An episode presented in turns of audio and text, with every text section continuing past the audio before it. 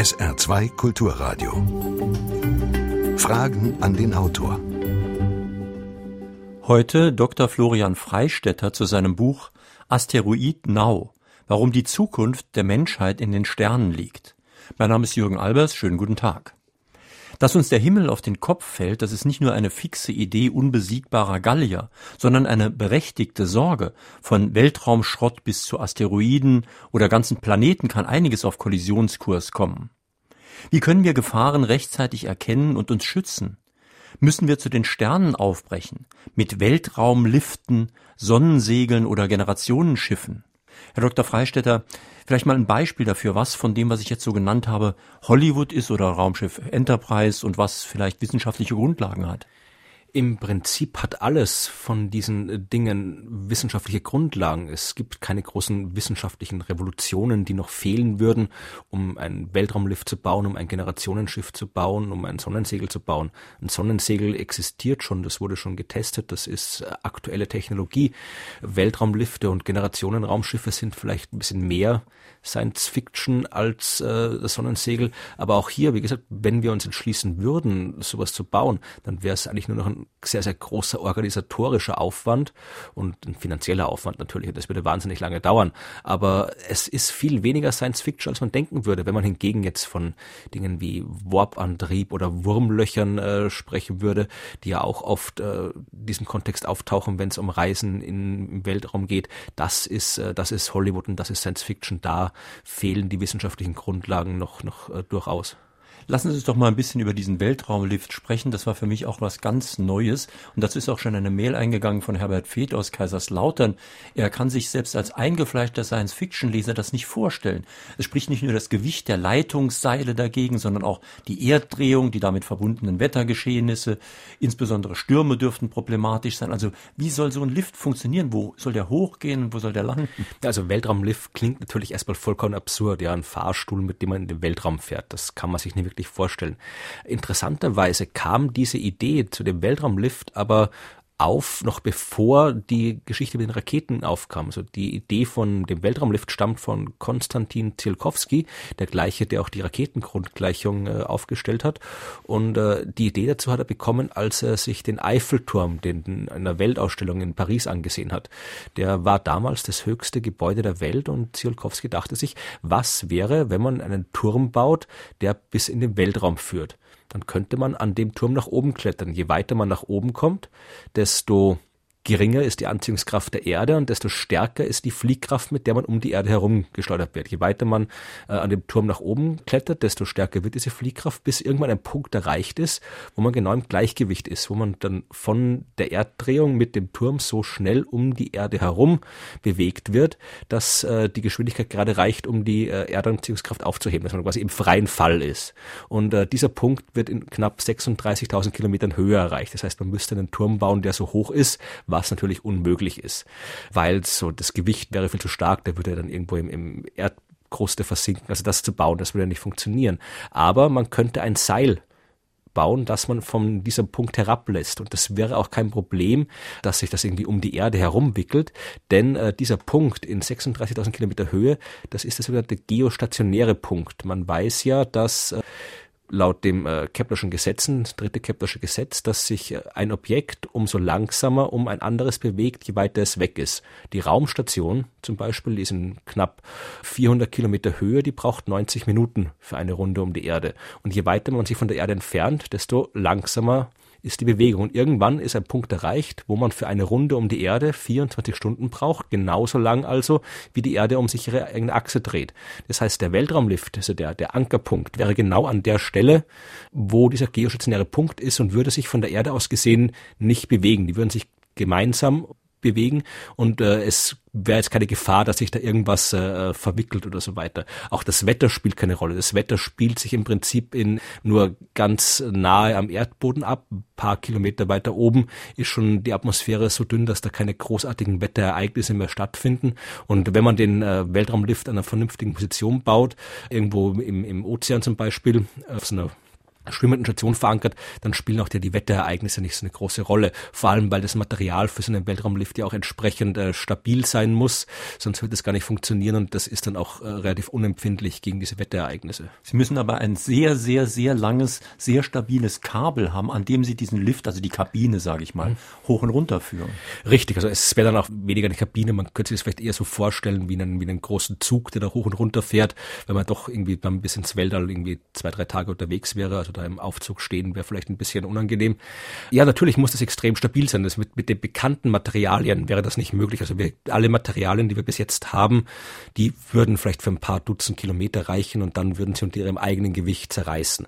Man bräuchte also wirklich neue Materialien und äh, es gibt Materialien. Wir wissen, dass zum Beispiel Kohlenstoff-Nanoröhren oder Graphen, das sind so spezielle Kohlenstoffverbindungen, dass die so extrem stabil sind, dass sie theoretisch so ein, äh, dieses Gewicht aushalten könnten, auch für so, einen, so ein langes Seil. Das Problem ist nur, dass da noch nicht wirklich zielgerichtet geforscht wird. Das heißt, wir haben zwar diese Materialien, aber noch nicht auf eine Art und Weise, dass man da wirklich dieses lange Seil draus machen könnte. Da müsste man noch ein bisschen angewandte Forschung reinstecken, um halt genau dieses Produkt zu entwickeln. Aber wie gesagt, es wäre jetzt kein fundamentales wissenschaftliches Problem, das da uns hindert, so ein Ding zu bauen. Nun ist ja auf den ersten Blick diese Idee relativ absurd und ferngelegen, aber man muss sich ja mal klar machen, dass die normalen Raketen, die wir da hochschicken, dass die zu über 90 Prozent aus Treibstofftank bestehen. Das heißt, die sind eigentlich sehr unökonomisch, die können sehr wenig transportieren. Das ist eigentlich wie wenn sie ein Lastauto haben und die Fahrerkabine ist so klein, dass gar kein Mensch mehr reinpasst. Richtig, also Raketen sind der einzige Weg, den wir haben, um Dinge ins Weltall zu bringen, aber es sind auch sehr umständliche Wege. Wir haben, wie gesagt, eine riesengroße Struktur, die voll mit Treibstoff ist, wo nur noch winzigste Platz äh, übrig ist für, für, für Personen, für, für Last, die man transportieren will. Die ganzen Raketen sind nicht wiederverwendbar.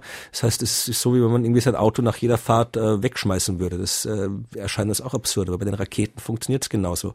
Und deswegen ist auch alles, was wir ins All bringen wollen, eben extrem teuer. Drum kann eben nur so eine kleine Raumstation. Drum gibt es nur ein paar Dutzend Menschen, die irgendwie äh, ins Weltall fliegen weil uns eben ein Weg ins Weltall fehlt, bei dem wir für geringes Geld große Mengen leicht äh, nach oben transportieren können. Und der Weltraumlift wäre so ein Weg. Also der Weltraumlift selbst ist natürlich einmal ein, ein, eine enorme Investition. Also so ein Ding zu bauen, das würde wahnsinnig viel Geld kosten. Das würde auch sehr, sehr viel Zeit brauchen und Aufwand brauchen. Aber wenn dieses, dieses Nadelöhr, sagen wir mal, überwunden ist, dann hätten wir wirklich einen komplett neuen, einfachen, billigen, sicheren Weg ins All. Und äh, das kann man durchaus äh, sagen, dass es wäre eine Revolution, dass die die ganze Menschheit äh, verändern würde. Mhm. Wir sprechen in Frage an den Autor auf SR2 Kulturradio mit Dr. Florian Freistetter zu seinem Buch Asteroiden Now. Sie können sich wie immer mit Fragen an den Autor in der Sendung beteiligen, indem Sie hier anrufen. Wählen Sie bitte die Vorwahl von Saarbrücken, also 0681, dann 65100. Saarbrücken 65 100. Wenn Sie nicht durchkommen, können Sie auch eine Mail schicken, Fragen an den Autor mit Bindestrichen zwischen den Wörtern at sr-online.de. Hören wir mal den ersten Anruf. Ob die Kollision eines Asteroiden von kapitaler Größe mit der Erde erst in Jahrtausenden oder bald geschehen wird, wissen wir nicht. Was wir sicher wissen, ist, dass es irgendwann geschehen wird und dass dann die Folgen für das irdische Leben verheerend sein werden. Möglichkeiten zu entwickeln und zu optimieren, auf diese Bedrohung rasch reagieren und eine Kollision mit unserem Planeten abwenden zu können, etwa durch Ablenkung des Asteroiden von seinem Kollisionskurs, sind Projekte, an denen alle über Staats- und Religionsgrenzen hinweg interessiert sein müssten und die übrigens auch die Chance bieten, ein bislang gelinde gesagt noch stark unterentwickeltes globales Zusammengehörigkeitsbewusstsein zu fördern. Denn angesichts einer Gefahr solchen Kalibers sitzen wir buchstäblich alle im gleichen Boot. Wie sehen Sie das? Ja, im Prinzip genauso. Also wir wissen, dass Asteroideneinschläge in der Vergangenheit stattgefunden haben. Wir sehen die Krater überall. Wir sehen in den Fossilien die Massensterben, die stattgefunden haben. Wir wissen, dass äh, Asteroiden auch in der Gegenwart mit der Erde kollidieren. Vor zwei Jahren gab es diesen, das Ereignis in Russland, in Chelyabinsk, wo dieser kleine Asteroid in der Atmosphäre explodiert ist und da schon jede Menge Sachschaden angerichtet hat. Wir sehen jede Nacht Sternschnuppen. Das ist nichts anderes als sehr, sehr kleine, staubkorngroße Asteroiden, die mit der Erde kollidieren. Und wir wissen natürlich auch, dass in der Zukunft wieder Asteroiden mit der Erde kollidieren werden. Das heißt, diese Gefahr ist real. Asteroideneinschläge sind Naturkatastrophen wie Vulkanausbrüche, wie Überschwemmungen, wie Waldbrände, wie Erdbeben, die regelmäßig auftreten. Die sind unwahrscheinlicher äh, als, als diese anderen Katastrophen, aber sie finden statt. Und früher oder später wird so ein Asteroid kommen und dann sollten wir darauf vorbereitet sein. Und das Besondere an diesen Asteroideneinschlägen ist ja, dass sie einerseits die einzige Naturkatastrophe sind, die zumindest theoretisch in der Lage wäre, die Menschheit als Ganzes auszurotten. Das kann sonst keine Naturkatastrophe. Aber die Asteroideneinschläge sind auch die einzige Naturkatastrophe, bei der wir prinzipiell in der Lage sind, sie zu verhindern. Wir können bei einem Vulkanausbruch keinen Deckel auf den Vulkan legen. Wir können ein Erdbeben nicht, nicht festhalten. Also wir können dann nur die, die Folgen eindämmen, die Vorherwarnzeiten verändern. Beim Asteroideneinschlag könnten wir dafür sorgen, dass er nicht stattfindet. Wir könnten den Asteroid ablenken. Die Methoden dazu sind vorhanden, die sind verstanden. Wir wissen, was wir tun müssten. Die Frage ist dann wirklich eben nur, wenn es soweit ist, tun wir es dann auch. Also mhm. das ist dann wirklich ein Projekt, wenn wir davon ausgehen, dass wir so einen großen Asteroid haben, äh, der auf die Erde zukommt, dann realistischerweise hat man dann vielleicht 10, 20 Jahre, 30 Jahre Vorwandzeit und in der Zeit müssten wir halt eine entsprechende Abwehrmission auf die Beine stellen. Was, wie gesagt, technisch und wissenschaftlich kein Problem wäre, sondern ich glaube eher, das wäre wirklich dann ein ein gesellschaftliches Problem, ob wir als Gesellschaft in der Lage sind, zusammenzuarbeiten, um das zu tun. Aber ich denke, wir sollten wirklich dafür sorgen, dass wir da vorbereitet sind und entsprechende mhm. Pläne haben. Das Problem ist halt, dass, das die auch eine politische Frage ist. Also solche Forschungssachen, Visionen müssen ja auch politisch äh, genehmigt werden, finanziert werden. Und bei der Politik ist es halt, dass das langfristige Denken reicht dann meistens nur bis zur nächsten Wahl und Gefahren, die vielleicht nur alle 100 oder 1000 Jahre auftreten, die sind dann nicht so, nicht so präsent. Das heißt, da fehlt noch ein bisschen das Problembewusstsein. Sie sagten 10, 20 Jahre Vorwarnzeiten. Das zeigt ja ganz deutlich, es geht hier nicht um eine Sache, die nur mit Wahrscheinlichkeitsrechnung läuft, sondern man kann das wirklich vorherberechnen, zumindest bei den größeren Objekten, weil man die ja einfach kommen sieht. Genau, also je größer ein Objekt ist, desto heller ist es und desto früher ist es prinzipiell sichtbar. Wir schätzen das von all den Objekten, die eine globale Katastrophe auslösen können. Also das sind Asteroiden, die größer als ein Kilometer im Durchmesser sind. Die sind ungefähr groß genug, um dann wirklich die gesamte Erde zu betreffen. Und von denen schätzen wir, dass wir ungefähr 95 Prozent schon entdeckt haben. Das heißt, da wissen wir, wo die sind und dass sie nicht gefährlich sind. Und bei den restlichen besteht die Chance, dass wir sie eben eine gute Chance, dass wir sie früh genug sehen. Das Problem sind dann eher die, die kleineren, also ein Objekt, das sagen wir mal 100, 200 Meter groß ist, das äh, kann bei einem Einschlag durchaus eine ganze Stadt auslöschen, auch eine Großstadt auslöschen. Das hat dann zwar für den Rest der Welt keine großen Folgen, aber natürlich, äh, wenn eine Großstadt ausgelöscht wird, ist das eine veritable Katastrophe. Mhm. Und diese kleineren Objekte sind natürlich ein bisschen schwerer zu finden. Da bräuchte es entsprechende Suchprogramme, Himmelsbeobachtungsprogramme. Bei der Asteroid, der erste Schritt bei der Asteroidenabwehr ist eben nicht der Bau irgendwelcher gigantischen Vernichtungswaffen, Raumschiffe oder sowas, sondern wirklich den Himmel beobachten. Das ist gar nicht so teuer, wie man denkt. Da braucht man nur ein paar Astronomen, ein paar kleine Teleskope reichen da aus. Man braucht keine Superteleskope und äh, die müssten halt dann entsprechend äh, Zeit und äh, auch Budget haben, das zu machen. Und äh, das sind wir. Also der Himmel ist halbwegs im Blick. Es gibt allerdings noch ein paar, so, er ist noch nicht so gut im Blick, wie wir ihn haben könnten, weil da eben mhm. immer noch das Geld fehlt, auch die Bereitschaft fehlt, sowas zu finanzieren, weil es eben nicht unbedingt das aufregendste Forschungsgebiet ist, den Himmel einfach nur nach Asteroiden abzusuchen. Es gibt meistens mehr Astronomen als Teleskope, die wollen alle die, die Instrumente für ihre Zwecke benutzen. Das heißt, da, wenn man da noch ein bisschen was investieren würde, ein bisschen mehr Geld in die Durchmusterung des Himmels, das wäre schon mal ein wichtiger Schritt, um vorbereitet zu sein. Aber ich lese auch immer wieder Science-Fiction-Bücher und mehreres, was man da des Öfteren lesen kann, ist auf jeden Fall falsch. Das heißt zum Beispiel, was ich schon oft gelesen habe, dass der amerikanische Präsident höchst geheim ein Dossier bekommt, da ist ein Asteroid in Annäherung und er geht dann über die rote Leitung nach Moskau, sagt das denen alles völlig geheim. Das ist schon mal völlig undenkbar, weil, weil eben andere Leute das auch sehen würden. Und dann wird oft angeboten, dass wir das Ding einfach dann in die Luft sprengen, wobei da oben ja keine Luft ist. Genau, ja, also der Himmel lässt sich nicht verstecken. Also man kann jetzt irgendwie den Himmel nicht vertuschen. Jeder, der will, kann zum Himmel schauen und es gibt Unmengen Amateurastronomen, Hobbyastronomen, die nichts äh, anderes tun, als jede Nacht nach Asteroiden zu suchen, Asteroiden finden. Das heißt, wenn es da so ein Objekt auf Kollisionskurs gäbe, dann könnte das auch der amerikanische Präsident nicht geheim halten. Und äh, wenn er es dann in die Luft sprengen wollen würde, was ja laut äh, Hollywood-Filmen besonders amerikanische Präsidenten offensichtlich gern machen, Dinge in die Luft sprengen. Das wäre halt sinnlos, weil das Problem ist, dass so ein großer Asteroid, stellen wir es vor, wie Dinosaurier damals, das war fünf bis zehn Kilometer groß, das Objekt. Das wäre so, als würde man probieren, das gesamte Himalaya-Gebirge in die Luft zu sprengen. Das funktioniert nicht. Das, im besten Fall hat man dann irgendwie statt einem großen Asteroiden, äh, der bricht auseinander, hat man dann zwei kleine Asteroiden, die immer noch mit der Erde kollidieren und immer noch Schaden anrichten. Das heißt, dieses Objekt kaputt machen, zerstören, pulverisieren, das, da bräuchte man so viel Sprengkraft, dass das wäre nicht machbar.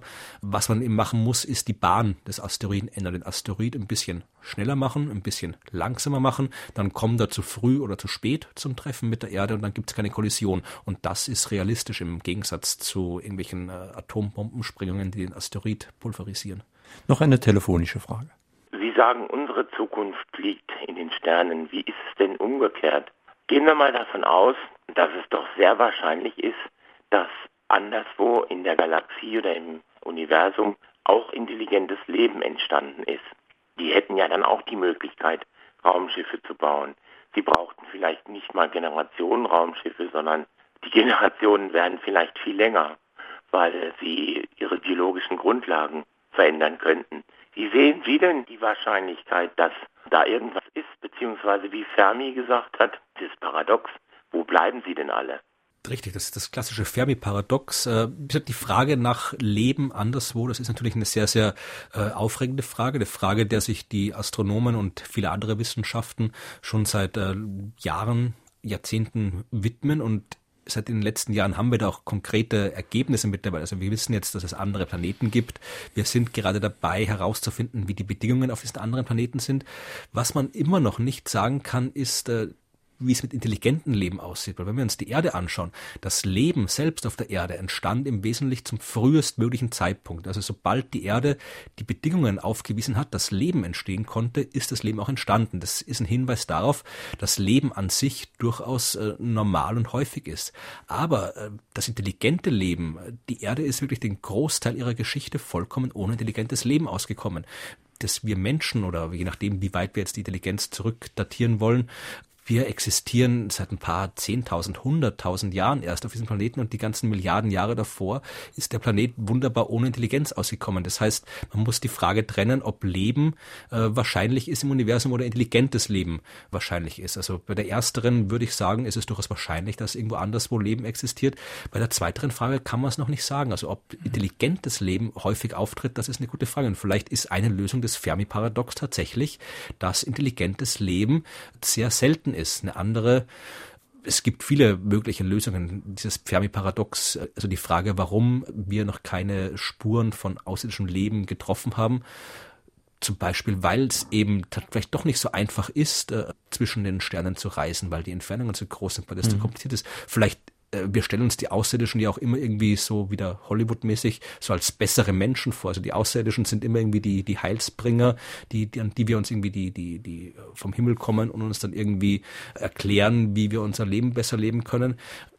Die Außerirdischen sind vielleicht auch nur ganz normale Menschen jetzt unter Anführungszeichen. Vielleicht haben die die gleichen Probleme mit ihren außerirdischen Politikern, die kein Geld für, für Raumforschung ausgeben wollen. Vielleicht haben die genauso Kriege, Hunger, sonst irgendwas. Also ich glaube, es ist, es ist, solange wir keine konkreten Daten da haben, wie wahrscheinlich die Entwicklung von intelligenten Leben wirklich ist, ist das alles, was man auch zu dem Thema sagen kann, wirklich reine Spekulation und die Science-Fiction-Autoren haben da genauso Recht oder Unrecht wie alle anderen. Also man kann da so viel spekulieren, aber da wir absolut keine Ahnung haben, wie intelligentes Leben entstanden ist und, und äh, welche Bedingungen dafür erfüllt sein müssen und vor allem welche Arten von intelligentem Leben es überhaupt geben kann, äh, können wir seriöserweise auch nicht sagen, wie sich das Leben verhält und äh, warum es Dinge tut oder nicht tut. Vielleicht haben die einfach keine Lust, mhm. im Weltraum zu fliegen. Also das, wie gesagt, da kann man wirklich nur spekulieren und äh, da kann ich ehrlich gesagt keine, keine Antwort geben, die gültiger ist oder besser ist als die Antworten, die andere oder Science-Fiction-Autoren gegeben haben. Nun sehen wir es ja schon an der Kulturpolitik und ähnlichen Dingen, dass es bei uns immer sehr wichtig ist, dass etwas auch materiell etwas einbringt. Das Saarland war ja mal eine Bergbauregion. Könnte es denn künftig Bergbau, eben gewinnbringenden Bergbau auf dem Mond oder auf Asteroiden geben? Im Prinzip ja. Also es gibt im Weltall jede Menge Rohstoffe. Es gibt all die Rohstoffe, die es hier auf der Erde auch gibt. Die muss es geben, weil ja die Erde aus dem entstanden ist, was im Weltraum herumfliegt. Also die Asteroiden sind ja die Bausteine, aus denen die Planeten gebaut worden sind. Das heißt, all das, was es hier gibt, gibt es im Weltall auch. Und äh, wir könnten durchaus die Rohstoffe der Asteroiden entsprechend abbauen. Das Problem ist dann, wie gesagt, ein wirtschaftliches, technisch nicht so sehr. Also technisch wären wir dazu in der Lage. Wir haben eine Raumsonde auf einem Kometen gelandet. Die NASA ist gerade dabei, eine Mission zu planen, bei der äh, Material von einem Asteroid eingesammelt werden soll und zur Erde gebracht werden soll. Also rein technisch wäre das jetzt nicht so das Problem.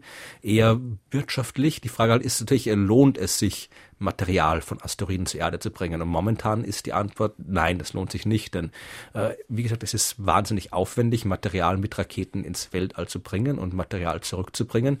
Das heißt, äh, selbst wenn wir einen Asteroid finden, der irgendwie komplett aus Gold besteht oder so, also das wäre wirtschaftlich nicht wirklich äh, sinnvoll zu machen. Man kann es aber auf zwei Arten lösen, das Problem. Einerseits, indem man die Rohstoffe eben nicht zur Erde bringt, sondern sie im Weltall verwendet. Wenn wir zum Beispiel auf dem Mond irgendeine Station bauen wollen, wenn wir eine größere Raumstation bauen wollen, wenn wir auf dem Mars irgendwelche Strukturen bauen wollen, dann brauchen wir dafür Material. Wir brauchen, wenn Menschen dort leben sollen, brauchen wir Atemluft, wir brauchen Wasser, wir brauchen Treibstoff und all das findet man auf den Asteroiden. Also da gibt's äh, Eis. Eis ist äh, Wasserstoff äh, und Sauerstoff. Das ist Treibstoff und Atemluft. Also all die Rohstoffe, die man bräuchte, um im Weltall was zu bauen, die findet man in den Asteroiden. Und wenn man diese Rohstoffe eben direkt vor Ort verwendet, zur Konstruktion, dann spart man sich schon mal jede Menge Geld, um das, äh, weil man es nicht auf die Erde transportieren, von der Erde transportieren muss. Der andere Weg wäre natürlich, äh, dass man zum, sich äh, eben, wie gesagt, diesen Weltraumlift zum Beispiel vorstellt, der eben ein komplett neuer Weg ins All wäre. Und dann wäre es auch absolut wirtschaftlich möglich, diese Materialien in großen Mengen zur Erde zu bringen. Und das hätte dann wieder ganz, ganz dramatische Folgen für, für unsere ganze Wirtschaft. Gerade zu diesem Weltraumlift ist eine Mail eingegangen von Heinz Schon aus St. Thomas. Er sagt, ein Vorzug dieses Liftes wäre, dass es dann deutlich weniger Weltraummüll geben würde. Aber er fragt dann, was kann man denn eigentlich mit dem vorhandenen Weltraummüll machen? Wie kann man sich dagegen absichern? Also der Weltraumlift selbst hat mit dem Weltraummüll kein großes Problem, denn der Weltraummüll, der ist durchaus erfassbar. Also diese Schrottteilchen, die da rumfliegen, die sind auch jetzt schon die größeren zumindest, also alles, was irgendwie größer als ein paar Zentimeter ist, das ist jetzt schon mit von Radarstationen von der Erde aus erfasst, dass man weiß, wo das rumfliegt. Und auch die Raumstation zum Beispiel muss ab und zu mal ausweichen, wenn so ein Müllteil vorbeikommt. Und die Satelliten müssen ab und zu mal ausweichen, wenn sowas vorbeikommt. Und das geht, wenn man das vorher weiß. Und genauso kann auch ein Weltraumlift ausweichen. Also ein Weltraumlift, äh, der muss sowieso darf keine starre Struktur sein, sondern wenn das Lasten hoch und runter fahren, dann wird der in Schwingungen versetzt und diese Schwingungen müssen irgendwie ausgeglichen werden. Das heißt, äh, man weiß auch, wie das geht. Also das ist alles äh, technisch äh, schon, schon durchgerechnet worden. Das heißt, die Schwingungen so eines Weltraumlifts, die müssen kontrolliert werden und wenn man diese Schwingungen kontrollieren kann, dann kann man den Lift natürlich auch gezielt so schwingen lassen, dass der einfach dann, wenn dieser Weltraumschrott vorbeifliegt und den Weltraumlift treffen würde, dann, dass der einfach aus dem Weg schwingt. Also das ist technisch machbar. Und dann muss man natürlich auch überlegen, so ein Weltraumlift, äh, dieses Material ist, muss ja extrem widerstandsfähig sein. Das heißt, äh, es muss nicht jede Kollision dann sofort zur Zerstörung des Weltraumlifts führen. Florian Freistetter zu seinem Buch Asteroid Now. Ich möchte den Autor fragen, ob ihm bekannt ist, dass die bisherigen Theorien die man äh, auch Urknalltheorie nennt oder Standardmodell, dass die inzwischen restlos zusammengebrochen sind. Ja, sind sie nicht. Also das, äh, es gibt natürlich jede Menge Leute, die behaupten, sie hätten den Urknall widerlegt, die Realitätstheorie widerlegt, das teilchenphysikalische Modell widerlegt. Aber das äh, sind dann Leute, die mit der realen Wissenschaft wenig zu tun haben. Also die normale, echte Wissenschaft, die bestätigt immer wieder und höchst eindrucksvoll, dass äh, die Urknallkosmologie, die Standardmodelle der Teilchenphysik wunderbar funktionieren. Also da gibt es keine äh, irgendwie gearteten größeren Revolutionen, die sich andeuten.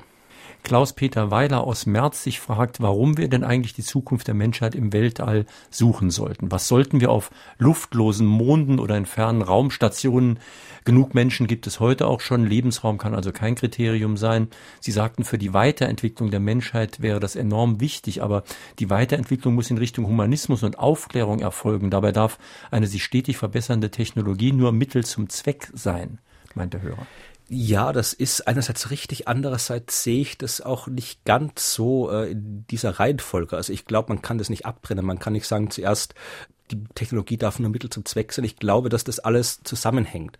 Also wir brauchen natürlich diese neuen Technologien, die Ausbreitung ins Weltall ist einerseits eine reine Überlebensfrage. Also egal wie humanistisch, wie weit entwickelt unsere Gesellschaft ist, äh, Naturkatastrophen wie Asteroideneinschläge, wie Supernova-Explosionen, wie Eiszeiten, die wird es immer geben.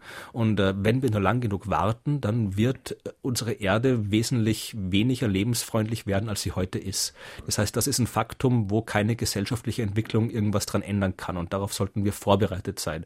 Das ist der eine Punkt. Und der andere Punkt ist, dass Fortschritt, Weiterentwicklung jetzt nicht nur im technischen Sinn, sondern allgemein gesellschaftlich immer von Vorteil ist, meiner persönlichen Meinung nach. Und ich denke, dass man äh, den, den gesellschaftlichen, humanistischen Fortschritt nicht von dem technischen Fortschritt trennen kann. Das geht immer nicht unbedingt Hand in Hand gemeinsam, aber es lässt sich nicht voneinander trennen. Das kann das eine nicht ohne das andere geben. Und all diese Projekte, von denen wir jetzt schon gesprochen haben, Weltraumlift, Asteroidenbergbau, ich glaube, das sind auch nur Projekte, die nur dann funktionieren, wenn die Gesellschaft entsprechend schon fortgeschritten ist. So ein Weltraumlift würde in der Gesellschaft, wie sie heute existiert, gar nicht umgesetzt werden können. Genauso diese ganzen anderen fortgeschrittenen Projekte. Dazu braucht es eben eine Gesellschaft, die entsprechend weit humanistisch entwickelt ist. Das heißt, äh, das eine kann es nicht ohne das andere geben. Fragen an den Autor. Für wie wahrscheinlich hält der Autor in den nächsten 15 Jahren eine bemannte Mission zum Mars? Da darf ich gerade anschließen, dass von Lisa Schmidt auch eine Frage zugekommen, was sie von einem Projekt halten, eben mit einem One-Way-Ticket, also nur einem Hinflugticket zum Mars zu fahren. Ich nehme an, bei diesem, ich beantworte die zweite Frage zuerst und dann mhm. komme ich nochmal auf die erste Frage zurück. Äh, ich nehme an, bei diesem Projekt ohne äh, Rückflug geht es um diese Mars One-Geschichte, die jetzt sehr populär ist, die in den Medien aufgetaucht ist. Also um das jetzt ganz äh, klar zu sagen, Mars One, diese Mission ist kompletter Unsinn. Die wird nicht funktionieren, da wird nie eine Rakete irgendwohin starten und selbst wenn da was gestartet wäre, wäre das nicht funktion funktionsfähig. Das Problem ist, dass das, das Mars One Projekt an sich ist schon, äh, das ist jetzt auch schon seit längerem klar, dass das eine reine PR-Maschinerie ist. Da gab es keine Bestrebungen, irgendwelche Satelliten zu bauen, irgendwelche Strukturen zu bauen. All die entsprechenden Aufträge, die da an Firmen ergehen hätten müssen, äh, sind nicht ergangen. All die Auswahlprozesse, die da stattfinden sollen, diese haben nicht stattgefunden. Das heißt, dieses Mars-Bomb-Projekt, das ist komplett unrealistisch, das ist nur eine reine PR-Masche. Und ob es sinnvoll wäre, eine Mission, wenn man selbst was könnte, ohne Rückflug zu machen. Ich, ich glaube ehrlich gesagt nicht. Also ich, ich denke, wir sollten schon, was immer wir auch tun im Weltall, sollten wir eben nicht mit einer gewissen, weiß nicht, Todessehnsucht tun. Wir sollten es nicht nur tun, um es getan zu haben, sondern wir sollten es auf eine gewisse nachhaltige Art und Weise machen, weil sonst landen wir wieder da, wo wir mit der Mondlandung waren. Die Mondlandung war ja zwar keine Mission ohne Rückfahrkarte, aber es war im Prinzip äh, eine Mission ohne Ziel. Das einzige Ziel war zu gewinnen bei dem Wettlauf. Und sobald dieser Wettlauf gegen die Sowjetunion damals vorbei war, kam dann auch nicht mehr viel hinterher, weil man das Ganze eben nicht nachhaltig angegangen ist. Es sind dann ja auch noch einige Apollo-Missionen, die geplant waren, dann gestrichen worden, weil es dann im Wesentlichen keiner mehr interessiert hat. Und auch eine Mars-Mission, ein bemannter Flug zum Mars, macht meiner Meinung nach nur dann Sinn, wenn man sich überlegt, was man dort tut und warum man es dort tut. Also man sollte jetzt nicht einfach nur hinfliegen, damit dann dort fünf Astronauten äh, irgendwie medienwirksam sterben können auf dem Mars, sondern damit sie dort bleiben können, damit sie dort forschen können, damit sie dort arbeiten können, damit wir was davon haben. Und wie realistisch es ist, zum Mars zu fliegen innerhalb der nächsten 15 Jahre, das ist eine gute Frage. Also prinzipiell wäre es jetzt durchaus möglich. Also es sind keine großen technischen Hürden, die uns daran hindern würden. Also wir könnten Raumschiffe bauen, die da hinfliegen. Äh, wir könnten auf dem Mars landen. Das Problem ist, dass wir halt da noch viele Details nicht kennen. Wir wissen noch nicht genau, äh, wie gefährlich es wirklich ist durch die Strahlung, die bei sich in langen Flügen stattfindet, durch die körperlichen Veränderungen in der Schwerelosigkeit, die da noch nicht eindeutig erforscht sind. Prinzipiell glaube ich, es wäre durchaus machbar, in 15 Jahren zum Mars zu fliegen bemannt. Äh, würde man es vernünftig machen wollen, wird man sich vielleicht irgendwie 20 Jahre Zeit lassen. Mhm. Sie haben eben schon die Strahlung angesprochen. Ich habe in Ihrem Buch auch noch, auch noch mal gelesen, schon die ganz normalen Linienflüge sind ja nicht ungefährlich wegen der Strahlung. Und im Weltraum ist das alles noch viel schlimmer. Wie kann man sich denn abschirmen gegen diese ganzen negativen Einflüsse? Ja, indem man entsprechende auf der Erde werden wir abgeschirmt durch die Atmosphäre. Da haben wir die Atmosphäre, wir haben das Magnetfeld und äh, die können wir leider nicht ins Weltall mitnehmen. Es gibt Möglichkeiten, man kann halt irgendwie Raumschiffe bauen, die entsprechend dicke Bleipanzer haben. Das Problem ist, die dieses Material müsste man wieder ins Weltall bringen. Das ist, äh, bräuchte viel Material für diese Abschirmung. Und das ist wieder das Problem, äh, das kostet Geld. Das wäre äh, extremer Aufwand, der nicht machbar ist mit unseren Raketen. Da bräuchte man wieder einen Weltraumlift. Wenn wir den hätten, dann wäre es kein Problem. Dann könnten wir da beliebig äh, große, dicke Platten äh, nach oben transportieren, Abschirmungsmaterial und könnten uns da ein sicheres Raumschiff basteln. Äh, solange wir das nicht haben, müssten wir probieren, die Reisezeit möglichst kurz zu halten. Das heißt, äh, möglichst auf, auf entweder möglichst schnell oder möglichst ideal zum Mars zu fliegen oder zum Mond. Und äh, dort dann äh, müssten wir uns irgendwie unterirdisch eingraben, denn äh, auch da sind wir ein bisschen geschützt. Also das wäre eine Möglichkeit, das zu machen. Wie gesagt, idealerweise hätte man eben diesen anderen Weg ins Weltall, wo wir dann dieses ganze Materialproblem nicht haben. Denn die meisten Probleme, die eben wie die Abschirmung oder die lange Reisezeit, das sind eben alles Probleme, die entstehen, weil wir nicht genug Infrastruktur im Weltall haben. Und die haben wir nicht, weil wir keinen vernünftigen Weg ins Weltall haben. Am Ostersonntag ist es nicht wirklich überraschend, dass auch die Gottesfrage mhm. gestellt wird, denn Sie haben eben schon gesagt, ähm, Leben ist gar nicht so unwahrscheinlich, intelligentes Leben ist schon wesentlich unwahrscheinlicher. Und da ist natürlich die Frage, ob da vielleicht ein göttlicher Funke erforderlich ist. Nun sind Sie kein Theologe, sondern Astronom, aber trotzdem. Also ich habe nicht gesagt, dass Leben, intelligentes Leben unwahrscheinlich ist, sondern nur, dass die Erde die größte, die längste Zeit ihrer Existenz ohne intelligentes Leben ausgekommen ist. Über die Wahrscheinlichkeit können wir derzeit vernünftigerweise nichts aussagen, weil wir eben nur ein einziges Beispiel haben. Wir kennen eben nur die Erde, die intelligentes Leben beherbergt. Und solange wir da keinen zweiten Datenpunkt haben, kann man über die Wahrscheinlichkeit nicht sagen. Vielleicht ist es wahrscheinlich.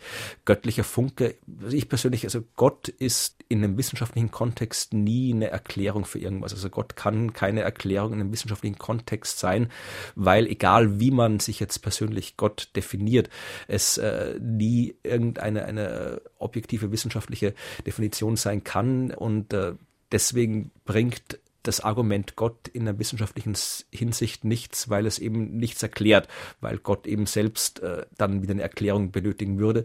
Und das hängt dann wieder davon ab, wie man das jetzt persönlich definiert. Also Gott macht in einem wissenschaftlichen Kontext keinen Sinn. Insofern, wer für wen persönlich dieser göttliche Funke eine Erklärung ist, das ist okay, aber als wissenschaftliche Erklärung taugt dieses Konzept nichts. Hören wir noch eine telefonische Frage. Tunguska ist ja immer noch nicht hundertprozentig geklärt, ob äh, Komet oder sonst ein Ereignis. Aber 465 vor Christus ist ja im Chiemgau ein Riesenkomet niedergegangen, glaube ich, mit 1,1 Kilometer Durchmesser. Können Sie da was äh, zu den Spätfolgen sagen und den Funden, die man da heute noch macht? Also äh, das Tunguska-Ereignis ist, äh, das jährt sich jetzt auch, auch bald äh, wieder äh, im Juni, glaube ich, äh, äh gibt es wieder den Internationalen Tag der Asteroiden, wo dieses Ereignis dann auch nochmal bedacht wird. Also Tunguska ist doch mit ziemlicher Sicherheit auf, auf einen Asteroideneinschlag zurückzuführen. Es war so, so ein Airburst, also so ein Ereignis wie in äh, Chelyabinsk vor zwei Jahren, wo das Ding in der Luft auseinandergebrochen ist. Äh, und deswegen gibt es halt auch keine Kraterspuren. Also man hat da keinen Krater gefunden, weil dieses Ding eben nicht auf dem Boden eingeschlagen ist, sondern in der Luft explodiert passiert ist. Die Sache mit dem Chiemgau ist ein bisschen anders gelagert. Also dieser Chiemgau Impact, der wird zwar von einer von einem äh, Verein äh, sehr stark äh, vertreten und auch popularisiert und auch die die lokale Politik findet diesen Chiemgau Impact sehr interessant, weil man damit auch ein bisschen Tourismus ankurbeln kann. Aber sämtliche Astronomen, Geologen, Historiker, die sind sich absolut einig, dass dieser Chiemgau-Impact nicht stattgefunden hat. Also es gibt keine geologischen, fossilen, sonstigen Spuren, die darauf hinweisen, dass dieser Chiemgau-Impact tatsächlich stattgefunden hat wenn man so regionale, kleinere Impakte in, in Deutschland betrachten will, dann wäre das Nördlinger Ries, wäre zum Beispiel da ein viel interessanteres äh, Objekt. Das einerseits, weil es wirklich ein schönes Beispiel für einen, für einen Einschlagskrater ist, auch aus historischer Sicht. Da hat der Shoemaker, der amerikanische Geologe, der als einer der ersten nachgewiesen hat, dass tatsächlich Asteroiden, äh, Krater auf der Erde von Asteroiden stammen in den 40er und 50er Jahren. Der hat auch dieses Nördlinger Ries, den Krater untersucht und dort nachgewiesen, dass das von Asteroiden stammt. Also das ist, wer sich sich für, für Und der Asien. Nachweis ist ja nicht zuletzt dadurch, dass dann Materialien auf die Erde gekommen sind, die zumindest in der Häufung normal nicht vorkommen. Richtig, also das äh, sind zum Beispiel äh, Iridium ist das klassische Beispiel, ein so ein äh, Metall, das äh, in der Erdkruste nicht existiert oder kaum existiert, aber eben in Meteoriten existiert und äh, dementsprechend dann auch äh, bei Einschlägen nachgewiesen werden kann. Und dann gibt es natürlich jede Menge andere geologische Strukturen, wie man das nachweisen kann, so Verformungen vom Gestein. Und das, wer an, an Meteoritenkratern in Deutschland interessiert ist, der sollte das nördliche Ries anschauen. Das ist definitiv ein Einschlag gewesen. Der Chiemgau-Impact, den gab es nicht. Das war nur eine PR-Masche. Was passiert denn eigentlich ganz konkret, wenn da so ein Asteroid mit 50-facher Schallgeschwindigkeit auf die Erde zurast? Zerfällt der, kommt der an und reißt dann einen tiefen Krater? Sie haben eben schon gesagt, der kann auch in der Luft explodieren. Das heißt, wir kriegen dann nur eine Druckwelle ab oder verglüht er? Das kommt einerseits darauf an, wie groß das Objekt ist, andererseits aus welchem Material es besteht. Also kleine Objekte, die so Zentimeter groß oder ein bisschen größer sind, das ist das, was man so im Himmel äh, in der Nacht als Sternschnuppe sehen kann. Oder vor ein paar Wochen gab es ja diesen hell leuchtenden Feuerball-Meteor über Süddeutschland, den vielleicht auch einige gesehen haben. Das sind so diese Dinge, die halt nur eine Leuchterscheinung erzeugen. Wenn die Objekte größer werden, dann kommen sie näher an den Erdboden heran, bevor sie auseinanderbrechen. Dann gibt's äh, größere Explosionen, Schockwellen, dann können die Fensterscheiben zittern, dann können wie in Chelyabinsk die Fensterscheiben auch zerbrechen, dann können wie in Tunguska ganze Bäume, ganze Wälder umgeholzt werden. Also so ein Airburst, der kann durchaus auch auch äh, Städte zerstören, kann Häuser zerstören, äh, je nachdem, wie groß das Objekt ist. Und wenn es dann zu einem Einschlag kommt, dann passieren andere Dinge. Also dann wird äh, erstmal ein Krater erzeugt, das Material von diesem Krater wird natürlich in die Luft geschleudert, kommt dann wieder zurück und je nachdem, wie groß das Objekt ist, kann das dramatische Folgen haben. Also wenn jetzt das Objekt ungefähr so einen Kilometer groß ist, dann wird das Material bei der Kraterbildung so hoch in die Atmosphäre geschleudert, dass es sich um die ganze Erde verteilt. Das heißt, da ist dann auch egal, ob der jetzt auf dem Ozean einschlägt oder auf dem Land, das ist vollkommen egal. Das ganze Material verteilt sich um die Erde herum. Es wird also wie bei einem großen Vulkan aus. Richtig, richtig. Also es wird finster, es kann dann für Monate oder Jahre lang finster werden auf der Erde. Äh, je nachdem, welches Gestein das war, kann dann auch Schwefel in die Atmosphäre gelangen. Das heißt, es gibt sauren Regen.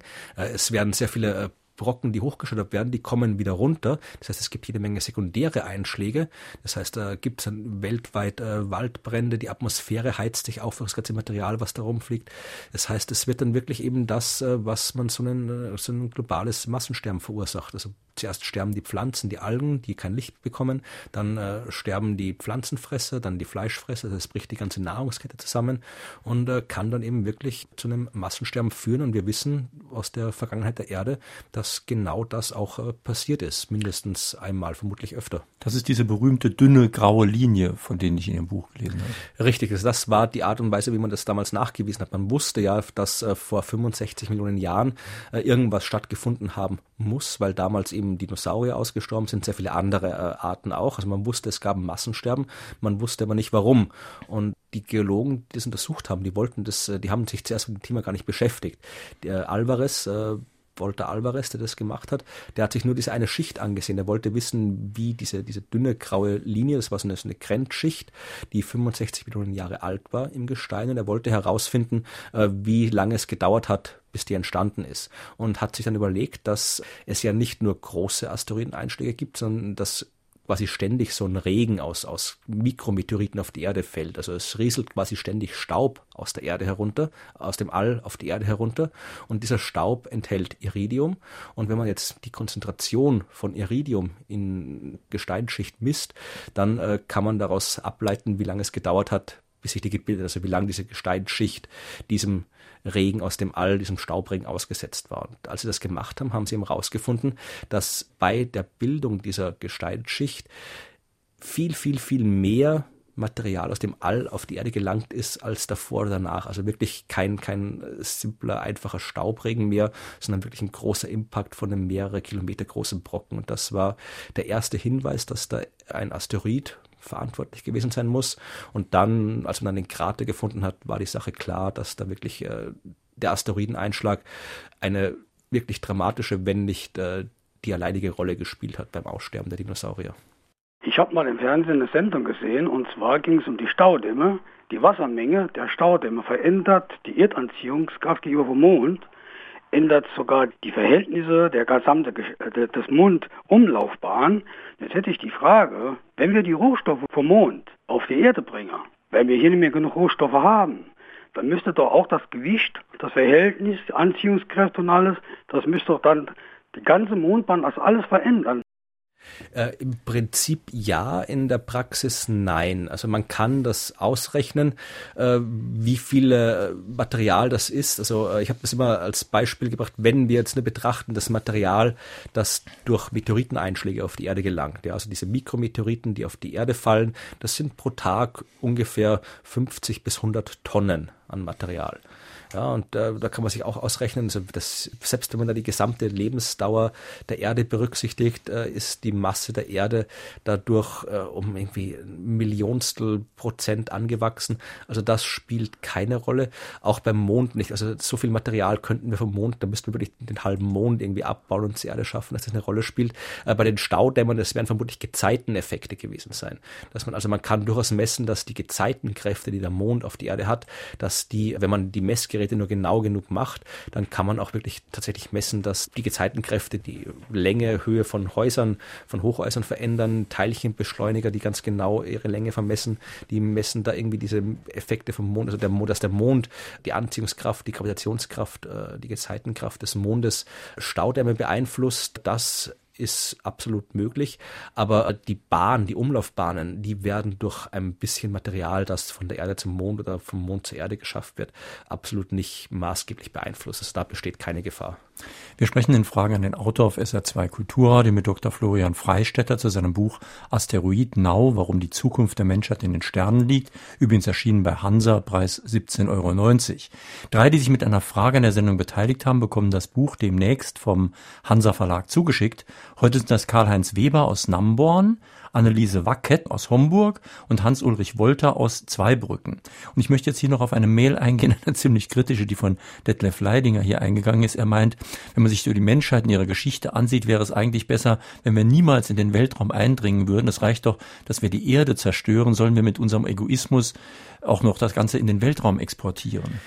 Ja, ich bin der Hinsicht bin ich Optimist. Also ich bin nicht so pessimistisch. Äh, natürlich, wenn wir uns unsere Geschichte betrachten, dann haben wir nicht unbedingt immer die besten Entscheidungen getroffen, die wir treffen hätten können. Andererseits äh, ist die Sache mit dem Weltraum ja auch, äh, da ist so ein gewisser Sicherheitsmechanismus, eine Kindersicherung quasi eingebaut. Das heißt, wir können ja nur erst dann in den Weltraum aufbrechen und irgendwie andere Planeten besiedeln, vielleicht sogar zu anderen Sternen reisen. Das können wir dann machen, wenn wir uns einigermaßen im Griff haben, ja. Also wenn wir nicht gelernt haben, langfristig nachhaltig zu denken, dann schaffen wir diese Aufgaben auch gar nicht. Das heißt, äh, ich bin soweit Optimist zu sagen, dass äh, wenn es einmal so weit ist, dass wir äh, die Erde in größerem Ausmaß verlassen können, dass wir dann auch so weit sind und äh, uns vernünftig benehmen, wenn wir im Weltall angekommen sind. Sie schreiben in Ihrem Buch, bei einem so langen Flug, also einem Flug wie zum Beispiel zu anderen Planeten oder gar außerhalb des Sonnensystems, da muss die Besatzung vollkommen autark sein. Das klingt jetzt so einfach, aber wir haben es ja schon auf der Erde geschafft, so eine Biosphäre aufzubauen und wollten auch gucken, dass sie wie unter so einer Glaskugel autark ist. Das hat schon nicht wirklich geklappt. Da ist also noch eine ganze Menge zu tun. Natürlich, also das, äh, wie gesagt, es ist jetzt nichts, was man von heute auf morgen machen könnte, aber es ist auch nichts, äh, wo uns etwas grundlegend daran hindern würde, es zu machen, außer wir selbst. Also dieses Biosphäre 2 Projekt, was da gescheitert ist, das war ja auch nicht unbedingt ausgelegt als Experiment, um äh, im Weltall zu überleben oder auf anderen Planeten zu überleben, sondern da wollte man quasi eine zweite Erde nachbauen mit den verschiedenen Klimazonen und, und Ökologien, die auf der Erde existieren. Wenn man das unter dem Gesichtspunkt der Weltraumfahrt machen würde, würde man das vielleicht auch ganz anders aufziehen. Aber äh, natürlich ist da noch einiges an, äh, an, an äh, Arbeit nötig. Um und es muss ja auch sehr groß sein. Also ich meine, wegen dem Genpool allein müssen das ungefähr 40.000 Menschen sein, habe ich bei Ihnen gelesen. Die müssen versorgt werden. Die müssen also Energie haben, aber auch Lebensmittel und so weiter. Genau, also deswegen, wie gesagt, mitnehmen kann man die Lebensmittel nicht, darum müssten die dann selbst erzeugt werden. Es braucht natürlich ein entsprechend großes Habitat und äh, deswegen, also mein Buch heißt ja nicht umsonst Asteroiden Now. Es geht ja darum zu zeigen, dass die Asteroiden, egal wie man sie betrachtet, unser Schlüssel für die Zukunft sind und das ist eben wieder neben dem, äh, neben der Abwehr, neben dem Bergbau, ist das wieder eine Rolle, die die Asteroiden spielen könnten. Wir könnten dann zu einem Asteroid, wenn wir die erstmal unter Kontrolle haben, einfach ummodellieren zum Habitat. Wenn wir so einen Asteroid zum Beispiel aushöhlen. Also eine Station aus dem Asteroiden genau, machen. Dann, dann haben wir auch das Problem mit der Abschirmung vor der kosmischen Strahlung nicht, weil das Gestein der Asteroiden ausreichend dick ist. Wir haben die Materialien drin, das heißt, wir haben dort Rohstoffe drin, wir haben dort Wasser, wir haben dort Treibstoff drin, was wir benutzen können. Das heißt, wir haben da schon sehr viele äh, Komponenten an einem Platz versammelt und könnten das entsprechend umsetzen. Wie gesagt, es ist ein Projekt, wo uns nicht so sehr die Wissenschaft hindert, sondern eher die Gesellschaft. Wir müssten uns wirklich als Gesellschaft äh, darauf einlassen, so ein Projekt äh, anzugehen, in dem Wissen, dass wir den Erfolg des Projekts nicht mehr erleben werden und vielleicht auch unsere Kinder den Erfolg nicht erleben werden, sondern vielleicht erst unsere Enkelkinder den Erfolg erleben werden. Und das ist halt das Problem. Wenn wir uns anschauen, wie wir momentan leben, dann äh, leben wir jetzt schon so, als gäbe es kein Morgen mehr und äh, ich glaube eher, das ist das Problem, was uns, was uns hindert, sowas zu machen, nicht so sehr die Technik und die Wissenschaft dahinter. Also jetzt nehmen wir mal an, wir hätten einen riesigen Asteroiden gefunden, hätten den ausgehöhlt, hätten ihn zur Raumstation umgebaut und hätten dort genügend Platz und genügend Rohstoffe auch für sehr viele Menschen. Wie bewegen wir das Ding? Denn das ist ja auch die entscheidende Frage, wenn ein uns bedrohender Asteroid abgelenkt werden soll. Es kommt darauf an, wie weit wir ihn bewegen wollen. Also wenn wir mit einem Asteroid einfach nur abwehren wollen, dann äh, reicht es da, wenn wir den nur sehr, wenn wir den sehr langsam bewegen. Wenn wir jetzt zehn Jahre Zeit haben für so eine Abwehr, dann reicht's, wenn wir den halt äh, ganz kleinen Kräften aussetzen. Da könnten wir zum Beispiel ein Sonnensegel auf dem Asteroiden montieren.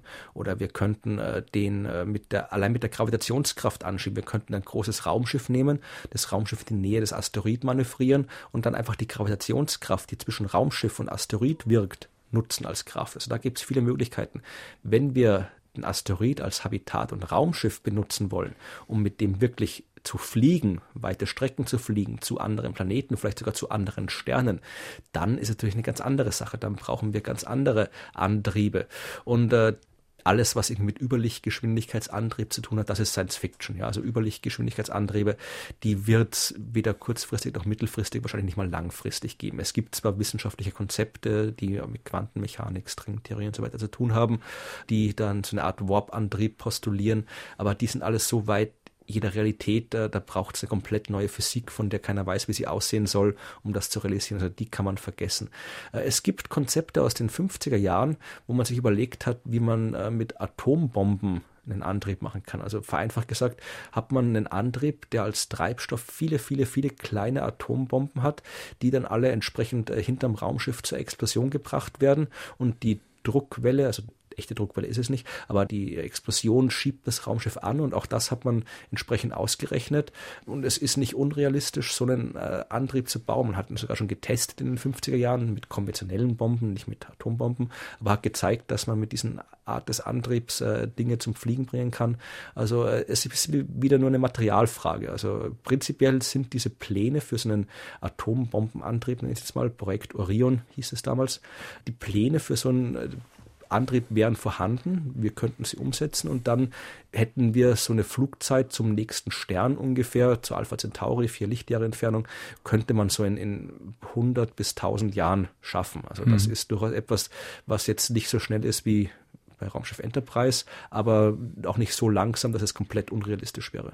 Wir haben über die Frage schon mal kurz gesprochen, aber die Hörer sind so stark daran interessiert, dass ich sie nochmal stellen möchte. Wolfgang Deges aus Losheim fragt zum Beispiel, für wie wahrscheinlich Sie es halten, dass ähnliche Welten existieren wie unsere. Und Sonja Colling-Boost aus St. Ingbert will auch wissen, wie müssen fremde Welten denn eigentlich beschaffen sein, damit auf ihnen ideale Bedingungen für die Entstehung von Leben herrschen? Das sind gute Fragen. Ich habe das in meinem letzten Buch ausführlich beschrieben, diese Frage nach den neuen Welten, nach den anderen Welten. Also wie wahrscheinlich es ist. Also die Wahrscheinlichkeit ist im Prinzip als gegeben anzunehmen. Also wir wissen mittlerweile, dass es äh, Planeten gibt, die der Erde an, an äh, die die gleichen physikalischen Beschaffenheiten haben wie die Erde, die genauso groß sind, genauso schwer sind, genauso weit entfernt von ihrem Stern sind. Also wir wissen, dass es diese Planeten gibt. Wir haben sie noch nicht direkt beobachtet, sondern indirekt, aber die direkte Beobachtung wird in den nächsten Jahren stattfinden mit den neuen Instrumenten. Dann werden wir sie auch genau charakterisieren können. Das heißt, dann werden wir herausfinden können, ob sie Atmosphären haben, welche Gase diese Atmosphären haben, welche Temperaturen dort herrschen. Das heißt, dann werden wir das alles schön äh, katalogisieren können und dann auch die echten zweiten Erden identifizieren können, die da draußen sind. Aber dass es diese Planeten gibt, auf denen die gleichen Bedingungen oder ähnliche Bedingungen herrschen wie bei uns, das ist im Wesentlichen als gegeben anzunehmen. Was dafür vorausgesetzt werden muss, damit ein Planet äh, lebensfreundliche Bedingungen hat, das sind, äh, sind einige Sachen. Also es muss natürlich, der Planet darf nicht zu groß sein und nicht zu klein sein. Ist er zu groß, dann äh, legt er sich im Laufe seiner Entstehung eine zu dicke Atmosphäre zu und wird zu einem Gasriesen wie Jupiter. Äh, ist er zu klein, dann kühlt er zu schnell ab, verliert sein Magnetfeld, wodurch der Schutz äh, wegfällt von der kosmischen Strahlung, wodurch die Atmosphäre langsam verschwindet, so wie beim Mars zum Beispiel. Das heißt, er braucht die richtige Größe, er braucht den richtigen Abstand zum Stern, damit es nicht zu heiß oder zu kalt ist. Er braucht eine Atmosphäre und zwar die richtige Atmosphäre, nicht zu dick, sonst äh, landet man bei der Venus, wo der Treibhauseffekt so extrem ist, dass da irgendwie 500 Grad herrschen. Er braucht äh, Plattentektonik unter anderem, muss geologisch aktiv sein, damit die verschiedenen also Kohlenstoffzyklen, was es da alles gibt, aktiv sind. Äh, er braucht vielleicht sogar einen großen Mond, der die Achse, die Drehachse stabilisiert, weil wir wissen, dass ohne den Mond unsere Erdachse viel stärker schwanken würde und stabile Klimazyklen vermutlich nicht existieren würden. Das heißt, äh, es sind doch einige Voraussetzungen zu erfüllen, damit ein Planet wirklich äh, so lebensfreundlich ist wie die Erde. Aber weil wir eben seit einigen Jahren wissen, dass Planeten ein vollkommen normaler Bestandteil des Universums sind und es mindestens so viele Planeten gibt wie Sterne selbst, kann man davon ausgehen, dass irgendwo anders diese Bedingungen auch erfüllt sind und nicht nur hier. Das Problem ist, dass wir von so riesigen Zeiträumen immer sprechen. Also einmal bei der Entwicklung von solchen Sachen, aber auch, wenn Sie hier zum Beispiel schreiben, dass in etwa 900 Millionen Jahren die Durchschnittstemperatur auf der Welt sich verdoppelt haben wird. Also ehrlich gesagt, 900 Millionen Jahren, das ist für mich noch ein bisschen arg weit weg. Genau, also ich habe am Anfang schon gesagt, die Erde wird, wenn wir nur lang genug warten, wird die Erde irgendwann unfreundlich werden. Also sei es jetzt kurzfristig durch Asteroideneinschläge, durch Vulkanausbrüche, durch Eiszeiten, durch nahe Supernova-Explosionen. Aber selbst wenn all das nicht passieren sollte, dann äh, wird unsere Sonne immer wärmer im Laufe der Zeit, also durch die kernphysikalischen Vorgänge in ihrem Inneren. Und in ungefähr 900 Milliarden Jahren ist die Sonne eben so warm geworden, dass auf der Erde äh, die Temperaturen so hoch gestiegen sind, dass hier kein Leben mehr möglich ist. Also spätestens dann dann, wenn es dann noch irgendwas gibt, was annähernd menschlich zu nennen ist oder unsere, unsere evolutionären Nachfahren oder was auch immer dann existiert, spätestens dann müsste man sich Gedanken machen, ob man entweder die Erde verlässt oder, wie ich es in meinem Buch beschrieben habe, äh, wir könnten sogar die Erde selbst verschieben. Also wir könnten dafür sorgen, dass die Erde ein bisschen weiter weg von der Sonne rückt, damit die Temperaturen wieder halbwegs angenehm werden. Und auch dazu ist keine große Science-Fiction-Technik nötig, sondern im Prinzip die gleiche Technik, die man braucht, um die Asteroiden abzuwehren. Also Technik, die wir jetzt schon haben. Also wir hätten jetzt die Technik, um die Erde zu verschieben, wenn wir wollten. Mhm. Wollen wir aber nicht. Das ist ganz interessant. Sie schreiben hier ein Buch, das übrigens gut verständlich ist und sehr wissenschaftliche Sachen auf eine einfache Art erklärt. Und Sie beziehen sich ja oft, wie auch jetzt in dieser Antwort, auf Science Fiction. Ich habe mich gefragt, ob jemand wie Sie überhaupt noch in der Lage ist, mit Vergnügen ein Science Fiction Buch zu lesen, in dem dann zum Beispiel das Raumschiff durch ein Wurmloch fliegt in eine andere Galaxie. Doch, selbstverständlich. Also natürlich äh, sehe ich ein, dass es ein sehr langweiliges Science Fiction Buch oder ein langweiliger Science Fiction Film wäre, wo die Leute alle immer Jahrtausende durch die Gegend fliegen, ohne dass was passiert, nur um von A nach B zu kommen. Das ist logisch, dass man sich da irgendwie welche dramaturgischen äh, Sachen ausdenken muss. Und ist immer was, was für mich wichtig ist, äh, ist nicht so sehr, ob jetzt eine literarische oder eine Fantasiewelt wirklich realistisch ist, weil sonst wäre ja keine Fantasiewelt. Es geht eher darum, dass, dass sie in sich konsistent ist. Also ich mag Filme nicht oder Bücher nicht, die einfach dumm unrealistisch sind. Wenn hinter dem Unrealismus, hinter der Science Fiction eben wie den Wurmlöchern, wenn da ein, ein Sinn steckt, ein dramaturgischer Sinn steckt, ein Konzept steckt, wenn das Ganze Spaß macht, wenn das gut ist, dann, dann lese ich Science Fiction genauso gern wie jeder andere und kann das auch trennen von der Realität. Ich mag halt nur, es gibt halt leider auch, auch sehr, sehr viel dumme und unnötig dumme äh, Science Fiction, wo man merkt, dass die entsprechenden Autoren sich einfach absolut keine Gedanken über die Wissenschaft gemacht haben. Und diese Gedankenlosigkeit ärgert mich, nicht der Unrealismus. Also empfehlen wir jetzt erstmal Ihr neues Buch, Dr. Florian Freistetter, Asteroid Nau, warum die Zukunft der Menschheit in den Sternen liegt, erschienen bei Hansa, Preis 17,90 Euro. Die Sendung, die Sie gerade gehört haben, finden Sie morgen auch im Internet als Podcast, können sich da nochmal herunterladen, in Ruhe anhören, speichern. Und ich habe in unser Klassiker-Podcast-Angebot von Fragen an den Autor, in unser sogenanntes Klassikerfach, auch die letzte Sendung mit Florian Freistetter nochmal eingestellt. Die hieß Die Neuentdeckung des Himmels auf der Suche nach Leben im Universum. Universum.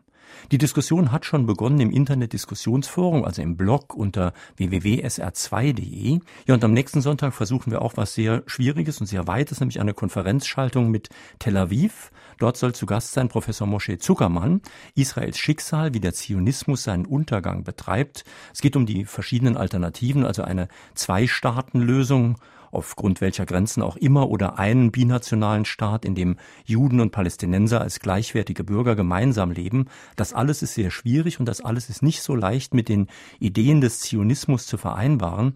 Wie homogen ist zum Beispiel die israelische Bevölkerung? Wie könnte ein dauerhafter Friede erreicht werden? Das also am kommenden Sonntag in Konferenzschaltung mit Tel Aviv, Professor Moshe Zuckermann, Israels Schicksal. Schönen Sonntag und schöne Feiertage wünscht Ihnen jetzt noch Jürgen Albers.